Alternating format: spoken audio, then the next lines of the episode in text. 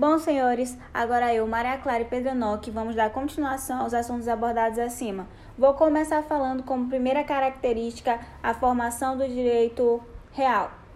A formação do direito real ela foi criada a partir da lei. É o que está tipificado na lei, é o que está disposto na lei. Um exemplo disso, um exemplo disso é a propriedade, senhores. A propriedade ela está disposta na lei, ela está tipificada na lei. Outra formação importante do direito é a formação do direito pessoal ou direito obrigacional.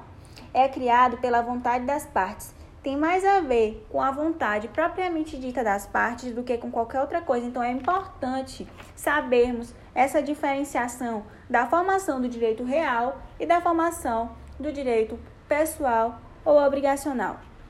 Partindo daí, vamos para o objeto do direito real o bem ele será o principal objeto do direito real. Ele vai se referir à propriedade, ao direito sobre um bem alheio, sobre os danos que o réu poderá arcar daquela propriedade. Ele tem como objeto em qualquer lugar. Tem como característica a sua eficácia absoluta. Se liguem, tem como característica a sua eficácia absoluta. O objeto do direito pessoal ou obrigacional. Vamos lá será sempre a prestação do devedor. É o cumprimento daquela prestação, de alguma obrigação, é o cumprimento da obrigação, certo? Partindo do objeto, vamos diretamente para a duração. Me perguntam: o direito real, Maria Clara, ele é perpétuo? Por quê? Porque a propriedade de um imóvel é perpétuo, Maria Clara. Ele, pessoal, ele só se extinguirá se eu vender a propriedade.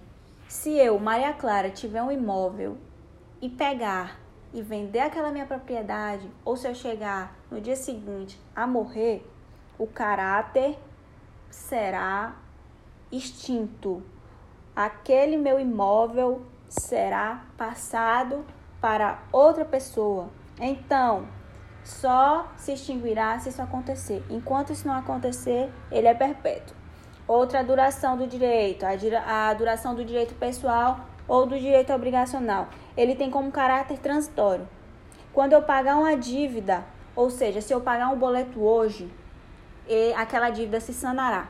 Agora, se eu não pagar esse boleto, ele vai permanecer e ele vai ter um caráter transitório. Só se extinguirá a partir do momento que eu pagar aquele boleto, seja ele uma conta de luz, uma conta de água, mas enquanto eu estiver pagando, lembrem, ele será transitório, ele terá caráter transitório. Vamos, Pedro.